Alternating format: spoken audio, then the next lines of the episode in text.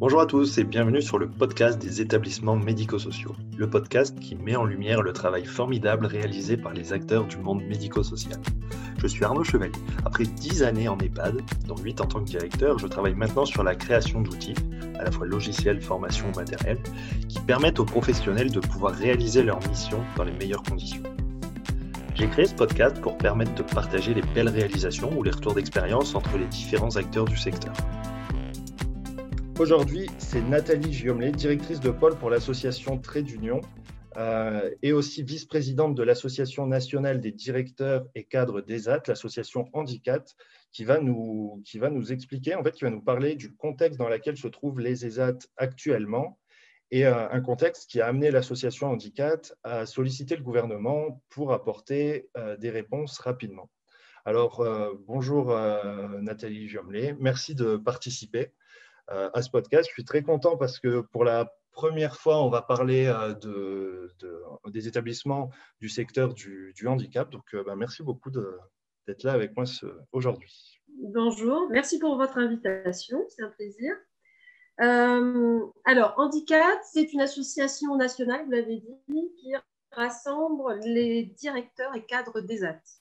Donc, les ESAT sont des établissements médico-sociaux euh, qui offrent à des personnes adultes en situation de handicap euh, d'exercer une, activité professionnelle et qui bénéficient, à travers les différentes activités qui sont proposées, d'un accompagnement médico-social et psychoéducatif. Voilà, donc la crise a été ben, un peu comme dans tous les établissements, un peu euh, percutante hein, euh, en 2020 et effectivement, dernièrement, euh, en lien avec 16 autres associations nationales, nous avons interpellé la secrétaire d'État Sophie Cluzel en charge des personnes handicapées pour pointer les difficultés rencontrées par nos établissements. Euh, alors, j'explique, je reviens un petit peu à, l'origine. Donc, on accompagne des personnes euh, en situation de handicap euh, qui exercent une activité professionnelle. Donc, des établissements ont développé des activités multiples. Alors, on connaît souvent les activités de conditionnement qui représentent, à mon, avis, plus d'un quart en fait des activités des ESAT. Euh, mais il y a également d'autres activités, euh, espaces verts, restauration, blanchisserie. Il y a énormément d'activités donc déployées dans les établissements.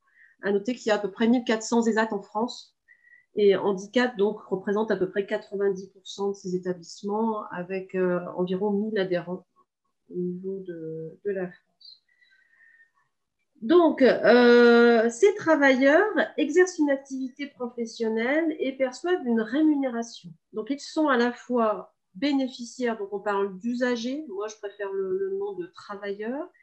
Euh, ils exercent une activité professionnelle, perçoivent une rémunération, mais ne dépendent pas du code, du, travail pardon, et dépendent du code de l'action sociale et des familles. Donc, ce n'est pas un salaire, c'est une rémunération. Et cette rémunération est prélevée sur le chiffre d'affaires dégagé par nos établissements. D'où l'intérêt, évidemment, de pouvoir maintenir des activités économiques pérennes. Donc, bien évidemment, notre mission est avant tout médico-sociale.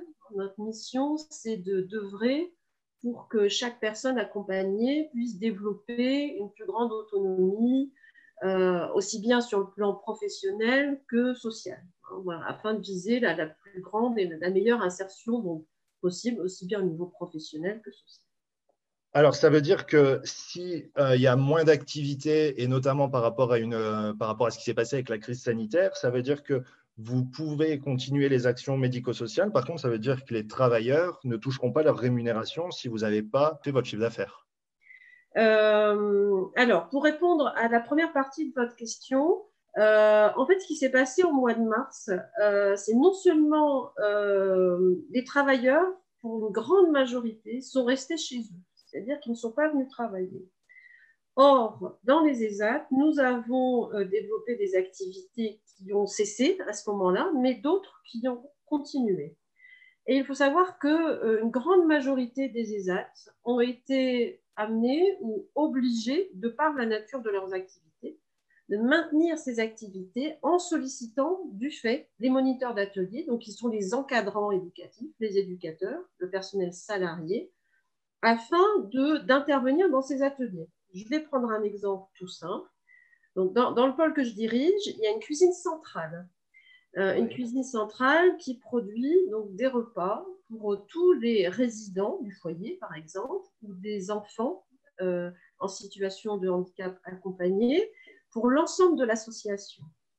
Donc, lors du premier confinement, une grande partie des travailleurs donc, sont restés à leur domicile et nous avons été dans l'obligation de maintenir la production de repas, puisque c'est quand même essentiel pour tous les résidents. Voilà.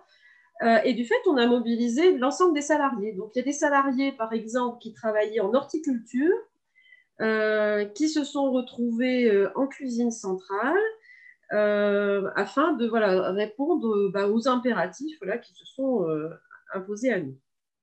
Pour répondre à la deuxième partie de votre question, il faut savoir que nous avons eu une aide très rapidement de l'État à deux niveaux. Euh, la première aide a été un engagement euh, de l'État quant euh, au financement des différents établissements médico-sociaux. Donc ça, ça a été annoncé par ordonnance le 25 mars, donc quand même assez rapidement, où nous avions la garantie que les dotations, nos financements étaient maintenus, quelle que soit l'activité, donc le nombre de personnes accompagnées. première aide. Et deuxième aide, nous avons eu la prise en charge par l'État, dans un premier temps, donc jusqu'à fin juillet, puis jusqu'au 10 octobre, de la rémunération des travailleurs. Donc ça, ça a été une aide évidemment euh, très très importante et intéressante pour nous, puisque si nous n'avions pas, en fonction des activités, la possibilité de dégager un chiffre d'affaires, nous avions toujours la possibilité de rémunérer les travailleurs. Ça, c'est extrêmement louable un peu comme euh, sur le principe du chômage partiel pour permettre, euh, enfin voilà, pour compenser en fait la perte d'activité. Ok, donc vous avez pu en bénéficier comme une entreprise. Euh. Absolument, c'est exactement ça. et ce qui nous a interpellés, forcément, à l'arrivée du deuxième confinement, alors que l'ensemble des ESAT avait repris une activité. Il faut savoir qu'en septembre, euh, il y avait plus de 96% des travailleurs, suite à une enquête nationale, 96% hein, des travailleurs qui étaient non seulement volontaires pour reprendre le travail, mais qui avaient pris, repris le travail. Le deuxième confinement ne s'est pas du tout passé de la même façon, puisque nous n'avions pas la directive de veiller à ce que euh, les personnes accompagnées restent au domicile. Euh, la directive était bah, celle du milieu ordinaire, hein, de maintenir un, maximum d'activité pour continuer à travailler. Et à contrario, nous n'avons, enfin à contrario, ça peut être aussi une suite logique, nous n'avons pas eu le maintien de l'aide de l'État. Euh, donc, vous pourriez me dire, bah, c'est normal puisque vos activités ont perduré. Oui et non, puisque tout dépend des activités euh, portée par les établissements. Et c'est justement ce qu'on pointait dans la lettre envoyée à la, à la ministre le, euh, le, le, 15 décembre. Le, alors le 19 novembre, voilà. 19 novembre, ok.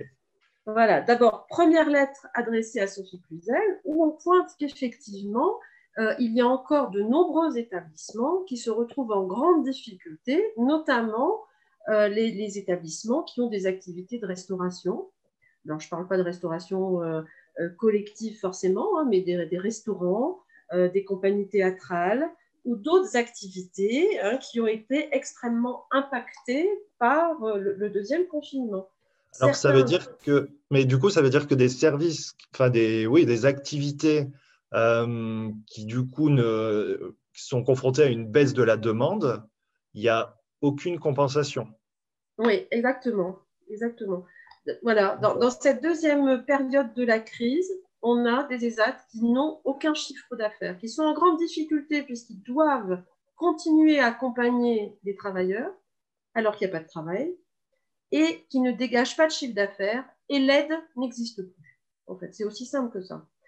Donc, on a alerté la ministre pour essayer. Alors, l'idée, c'était pas de forcément de renouveler l'aide qui avait été mis en place lors du premier confinement, puisque le contexte était différent.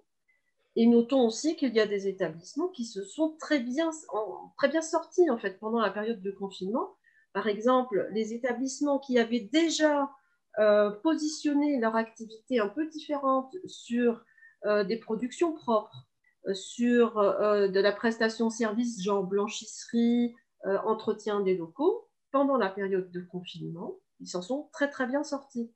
Donc, ce qu'on a voulu défendre, c'est vraiment de pouvoir aider les établissements qui sont heurtés de plein fouet par cette crise et qui aujourd'hui ne sont plus dans la capacité de travailler.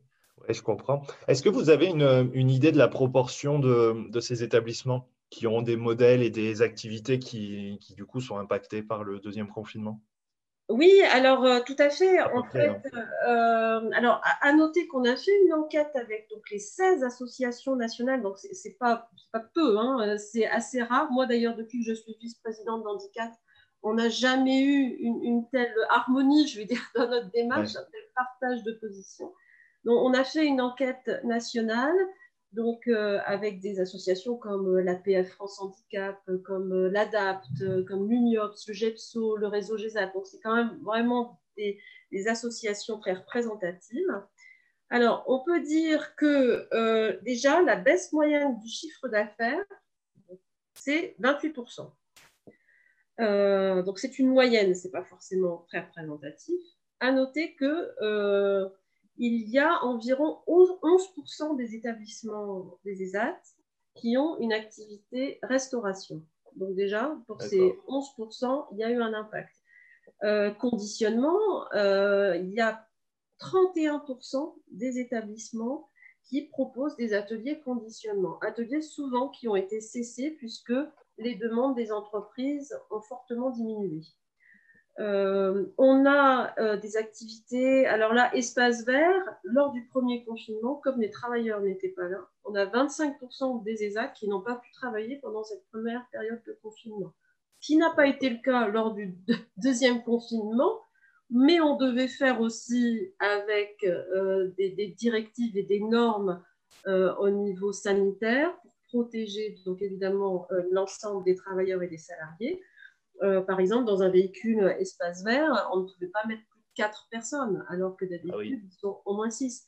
Donc, avec des aménagements de, parois éventuellement, etc. Euh, donc, c'était, euh, tout ça, c'était extrêmement contraignant, mais forcément, il y a eu un impact sur le chiffre d'affaires. Alors, je ne peux pas trop rentrer dans les détails parce que malheureusement, on a peu d'éléments chiffrés sur les, les ESAT en France. Il n'y a qu'une seule étude qui a été menée par euh, l'IGAS et l'IGF en octobre 2019, qui apportait vraiment un regard extrêmement euh, précis euh, et pertinent sur le monde des ESAT.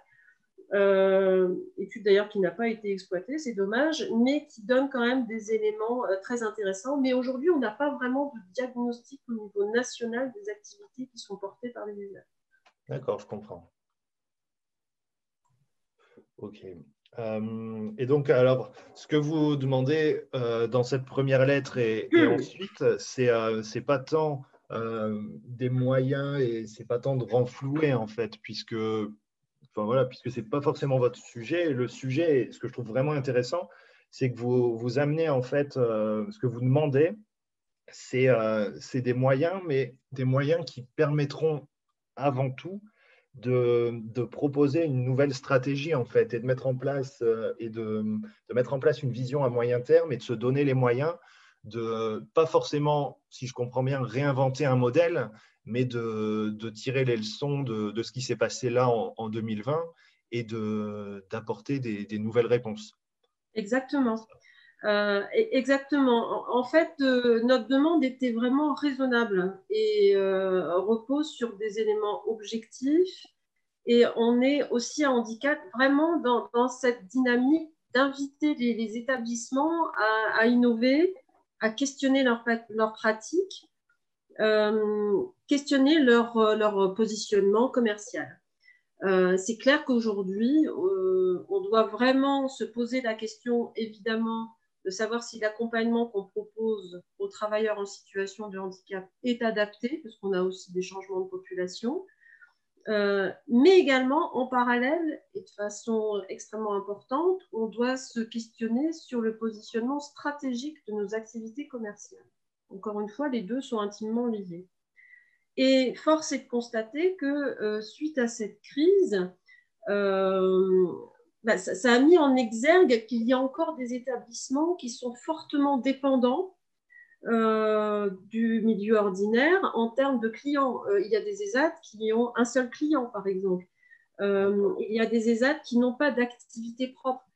par exemple, donc moi je dirige un ESAT dans le nord de la France, on fabrique du maroilles donc le seul maroilles bio. Donc c'est vrai que c'est euh, extrêmement valorisant hein, pour, les, pour les travailleurs puisque c'est un produit phare qui, voilà, qui, qui permet de, de, valoriser euh, l'ensemble de leur activité. C'est une production, donc même si on a été heurté par la crise, on a pu continuer à produire du maroilles. Euh, et, bon, ça c'est un exemple parmi d'autres, mais à partir du moment où l'ESAT devient un réel acteur économique, ce qu'il est, hein, une entreprise donc euh, avec, euh, avec une production propre, forcément l'impact sur le territoire n'est pas le même. Et ça, cette dépendance économique sur un territoire change. Et donc c'est ça en fait aujourd'hui, les ESAT doivent vraiment... Euh, alors j'ai pas de formule magique, hein, je pense que chacun doit vraiment se questionner par territoire, savoir comme toute entreprise, un privé, quel positionnement, quel marché de niche, euh, donc, il faut faire des études de marché, il faut travailler avec des partenaires, euh, il faut essayer vraiment d'identifier ce qui est le plus pertinent pour pouvoir pérenniser nos établissements. Et ça, c'est vrai que c'est aussi une leçon de, la crise, de voir que euh, bah, qu'il faut essayer soit de diversifier nos activités, soit de les changer quand elles ne sont pas rentables. On, a aussi cette situation-là. Hein.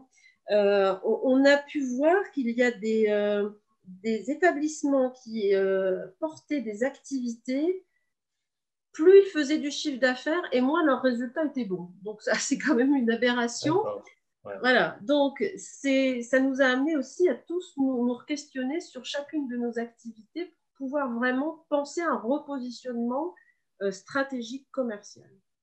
Et c'est ce qu'on demande, nous, aujourd'hui, c'est de nous accompagner dans cette démarche, euh, parce qu'on n'a pas forcément les compétences en interne, on n'a pas forcément euh, de ressources même sur les territoires. Donc, de demander une écoute attentive euh, de, nos ARS pour pouvoir être cette dynamique d'adaptation. Ce qu'on a toujours fait, hein, les ESAT se sont toujours adaptés, et c'est vrai que la, crise est venue rajouter en fait un, impératif au niveau commercial encore plus fort. Oui, je comprends ce que vous voulez dire, parce que les ESAT, c'est avant tout un, un établissement médico-social. Alors, euh, et on le voit bien quand vous dites euh, tout à l'heure qu'on parle d'un travailleur qui dépend du code de l'action sociale et pas du, code du travail. Donc c'est vrai qu'il y a toute une notion, une culture euh, médico-sociale qui parfois s'oppose un peu à cette, à cette logique et à cette dynamique commerciale. Ou en tout cas, il y a beaucoup moins de... Enfin ouais, c'est une question de culture et, je comprends quand vous dites qu'il faut des, des moyens pour, euh, et à la fois de l'écoute et de l'accompagnement pour, euh, pour peut-être penser un peu différemment en fait. C'est ça. alors c'est vrai qu'on demandait un fonds de relance et d'aide à l'investissement parce que pour lancer une activité, ça ne se décrète pas, hein, il faut, et quelquefois, parce qu'on est, euh, on a un modèle association, hein, euh, on ne peut pas forcément bénéficier des aides existantes. Enfin, ce n'est pas toujours simple. Donc, euh, c'est ça, en fait. C'est dans cette dynamique-là qu'on a interpellé la ministre. D'accord. Je voulais préciser aussi que ce qu'on a rencontré lors du premier confinement, c'est vraiment une situation extrêmement tendue, puisque tous les salariés étaient mobilisés donc, pour maintenir les activités nécessaires euh, la majorité des travailleurs étaient à domicile et il fallait continuer à les accompagner à distance. Or, moi, en tant que directrice, c'était quand même extrêmement compliqué de demander à un salarié d'aller travailler dans un secteur d'activité qu'il ne connaissait absolument pas, et en plus euh, de veiller à contacter les travailleurs qui l'accompagnent habituellement à leur domicile pour assurer un minimum d'accompagnement. Ce qui fait qu'en fait, on a eu deux fois plus de travail pendant cette période avec euh, des situations sociales parfois, des personnes qui étaient donc euh, confinées chez elles, il faut le dire, extrêmement difficile, avec des problèmes d'addiction, avec des problèmes de violence. et c'est là aussi qu'on voit que nos établissements médico-sociaux remplissent un vrai rôle de, bouclier social, pour reprendre l'expression d'ailleurs du, du, rapport de l'IGAS et de l'IGF, euh, et que bah, ce, rôle-là a, quelque peu implosé pendant la crise sanitaire.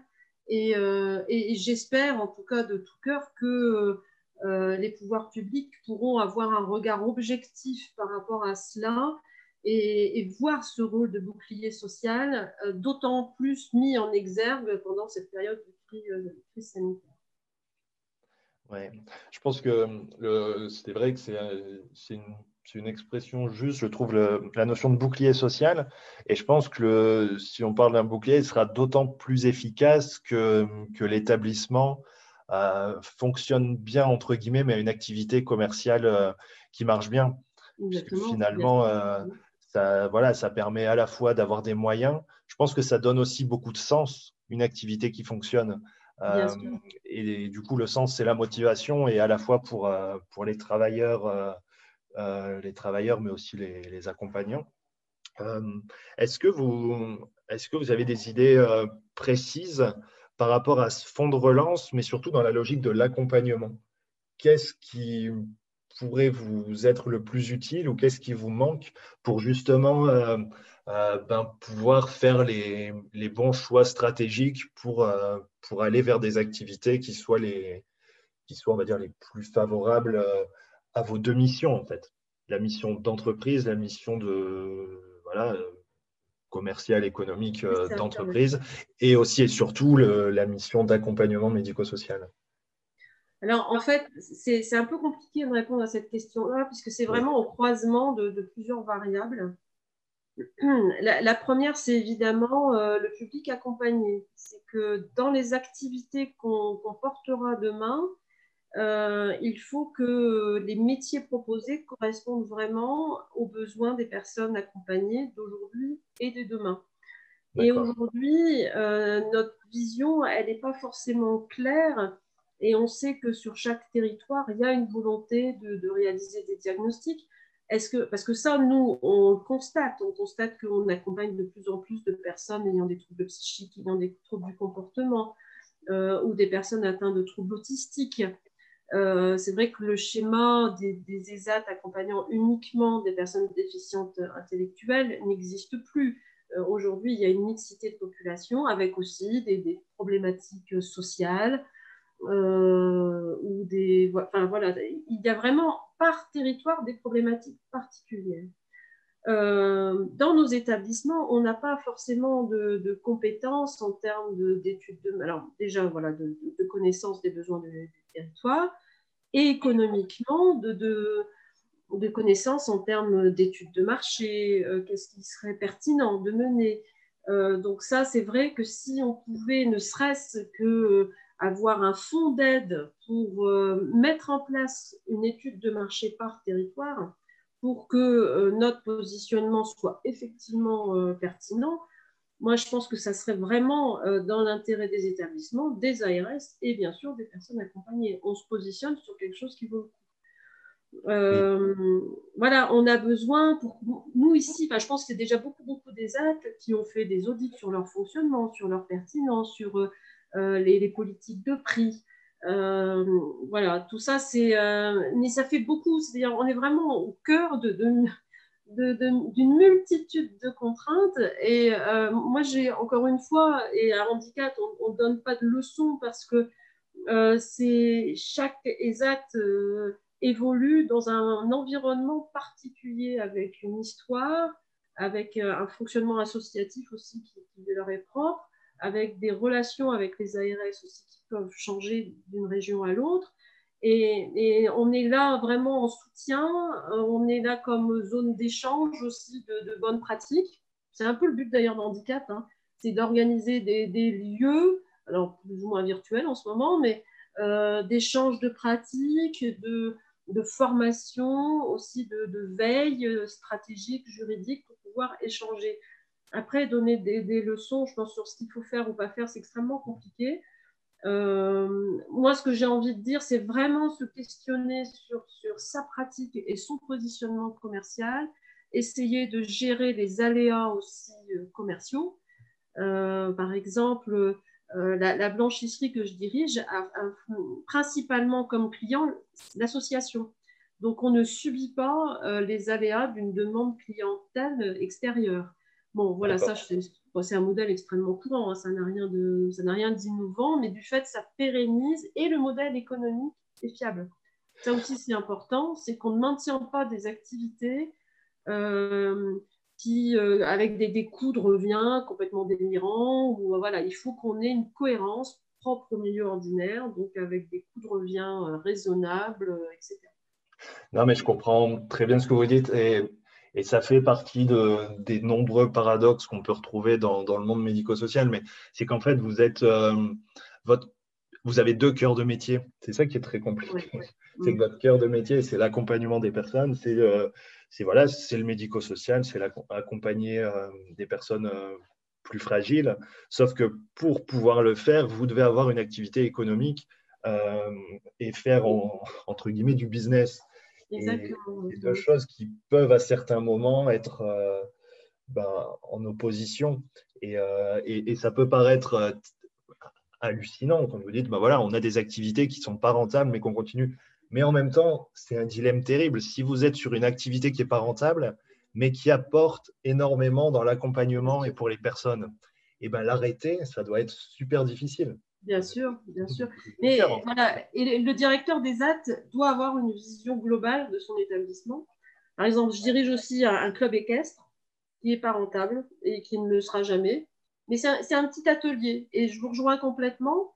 Euh, bah, sur la globalité, les AT donc, euh, est à l'équilibre euh, parce qu'on accepte ça. On, accepte, on a choisi d'accepter que cet atelier soit maintenu parce qu'il euh, est compensé par d'autres activités qui sont plus rentables. Hein.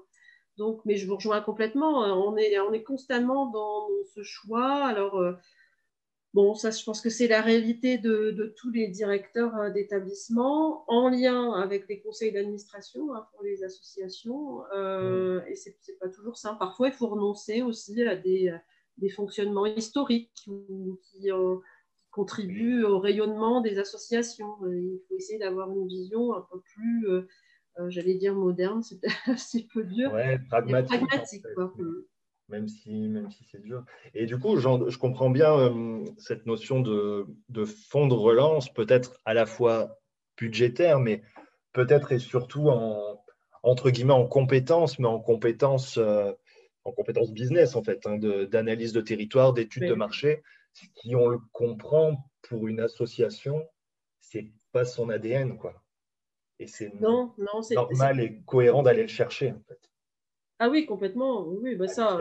Alors après, il y a peut-être des grosses, grosses associations hein, qui, euh, euh, qui peuvent avoir au niveau de leur siège la possibilité d'avoir ce, type de compétences. Euh, bon, ça, moi, je, je, ne sais pas, mais pourquoi pas. Alors, bon, voilà, faire des audits, faire mais voilà, d'un territoire à, l'autre, d'une région à l'autre, je pense que ça peut être des approches un peu différentes. Et tous les ESAT n'ont pas forcément, euh, évidemment, à penser ce repositionnement stratégique, puisqu'ils l'ont déjà fait. Euh, ou, euh, bon, il reste toujours, on n'a jamais fini, hein, on est toujours en questionnement de ces activités, mais là aussi, je, je pense que d'un ESAT à l'autre, on ne part pas d'un même niveau. Quoi. Je pense que c'est normal, hein, c'est le fruit de l'histoire, oui, bien sûr, selon le même juste la géographie, le contexte, l'historique. Bien euh, sûr. Et puis oui, et puis les, les, choix qui ont, qui ont été passés, là, je voyais des ESAT, euh, donc je voyais sur, sur Internet, en fait, un des établissements qui se sont mis dans la production de masques. Ben voilà, très bien. Euh, c'est pertinent, c'est malin. Après, à voir combien de temps ça tient. Parce que... Oui, alors c'est vrai qu'il y a eu un, un, consortium qui s'appelle Résilience, qui s'est mis très rapidement en place euh, et qui rassemble de, grandes associations euh, qui se sont euh, emparées, notamment l'UNEA d'ailleurs, qui a fortement porté cette dynamique pour positionner des activités bah, de blanchisserie, couture sur la production de masques pour pouvoir en disposer très très rapidement oui, ça, ça a été évidemment une très grosse préoccupation, comme beaucoup d'établissements hein, au début de la, crise. Et là aussi, j'ai trouvé la démarche extrêmement dynamique, pertinente. Euh, et l'objectif aujourd'hui de cette dynamique-là, c'est de pouvoir pérenniser en fait les activités qui ont été mises en place euh, dans les ESAT ou entreprises adaptées. Hein, c'est d'ailleurs surtout les entreprises adaptées. Euh, par bah, la production d'autres choses, voire même la constitution d'un label résilience qui pourrait voilà, être associé à, la production locale, etc ça, c'est une belle dynamique. Ça aussi, c'est quelque chose de positif qu'on peut ressortir de la crise. Ouais, c'est intéressant.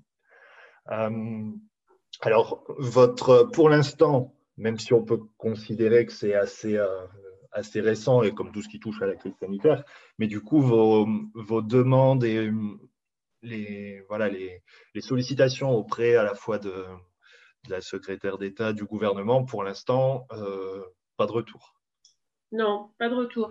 Alors, la, la secrétaire d'État en charge des personnes handicapées, Sophie Cluzel, organise des visioconférences pratiquement hebdomadaires depuis le début de la crise pour faire un état des lieux. Donc ça, c'est très bien.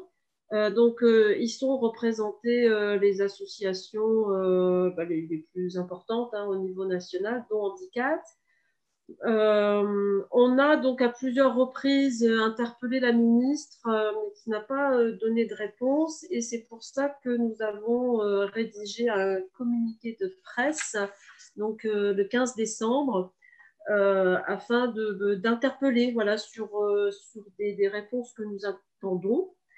Bon, moi, je, n'ai pas eu de, de, retour. Je pense que c'est vrai que la période de, de crise et de fait cumulé n'est pas tellement favorable euh, euh, aux échanges. Je pense qu'il y avait quand même une volonté donc, du, gouvernement de, de, pouvoir euh, travailler avec nous au niveau de son, cabinet ministériel.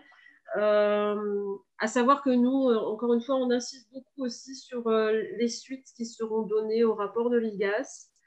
Euh, qui était encore une fois un rapport extrêmement objectif, qui n'était pas euh, que louange hein, vis-à-vis des ESAT, qui était aussi à questionner euh, nos fonctionnements, nos organisations.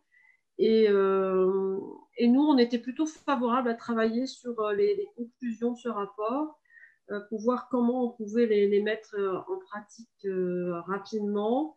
et ça, ça n'a trouvé aucun écho. Donc, c'est vrai qu'on est un peu euh, en tout cas, moi, je suis un peu stupéfaite qu'une telle étude qui soit commanditée par le ministre puisse, euh, euh, parce que les conclusions pourraient déranger, puisse rester ainsi sans, sans, réponse. Et quand on interpelle, il n'y a pas de réponse à nos questions. C'est vrai qu'on est en attente. Après, je pense qu'il y a quand même une dynamique de, mmh. travailler ensemble. Ça, c'est une, une, réalité. Donc voilà, j'espère que 2021 sera le début d'un travail dans ce sens-là.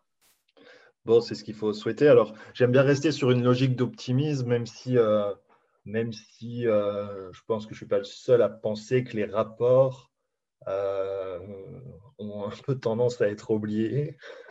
Et, que, et puis après, il faut se dire aussi, c'est sûr que le temps politique et des décisions est beaucoup plus long que le temps de, de ce qui se passe dans les établissements. Et, et c'est vrai que c'est frustrant, voire énervant. Quoi. Ça, je comprends bien. Euh, peut-être une, petite dernière question euh, euh, avant de s'arrêter, mais comment, comment ça se passe en ce moment et aujourd'hui dans les ESAT, l'état d'esprit des, des, travailleurs, des équipes? Comment vous abordez 2021 alors, bah, là, je vais être embêtée parce qu'il faut finir sur une note positive, mais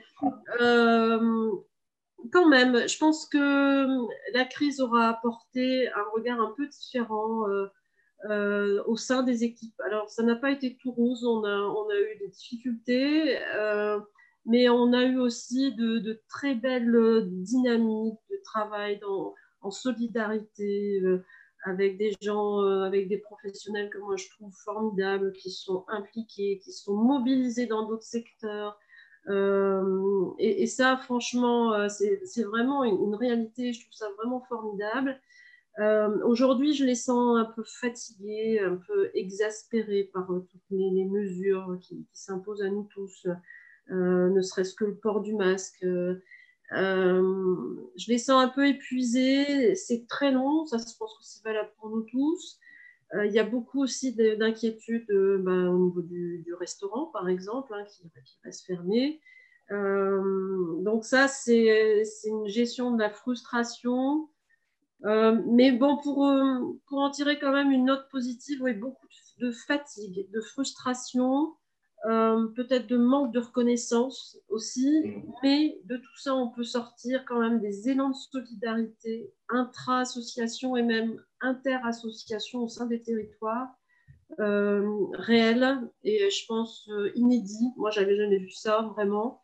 Donc voilà, j'ai envie de terminer là-dessus. C'est une note très positive. Parce que, mm. positive dans le sens où oui, il faut voir aussi euh, les bons côtés et, c'est vrai que qu'il y a eu un élan de solidarité euh, partout euh, et ça c'est c'est quand même très très bien et quand même très rassurant. Oui, et, et, en plus, et je pense que ça concrètement, on en sortira grandi. comme les professionnels ont été amenés à travailler dans d'autres secteurs d'activité, ce qui dans l'absolu, enfin, je, honnêtement, j'ai beaucoup d'imagination, mais je ne l'aurais pas imaginé avant. Euh, ils ont du fait une connaissance euh, des contraintes de l'autre euh, bien meilleure. et ça vaut tous les outils de communication qu'on pourrait mettre en place. C'est-à-dire qu'ils ont spontanément fait preuve de, de solidarité et d'implication. Et en plus, ils ont appris à connaître les contraintes de l'autre et ça, euh, ça c'est très bien, ça c'est très positif pour l'après, parce que ça, ça restera acquis.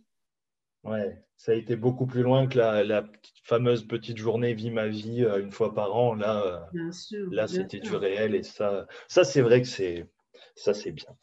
Mais oui. eh ben, merci beaucoup. J'espère qu'il y aura des réponses rapidement.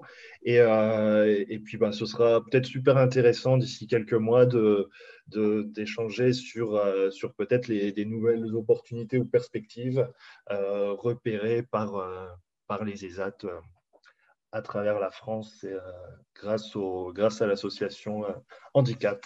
Merci beaucoup. Merci, merci. Avant de conclure, j'ajoute à l'épisode une information complémentaire.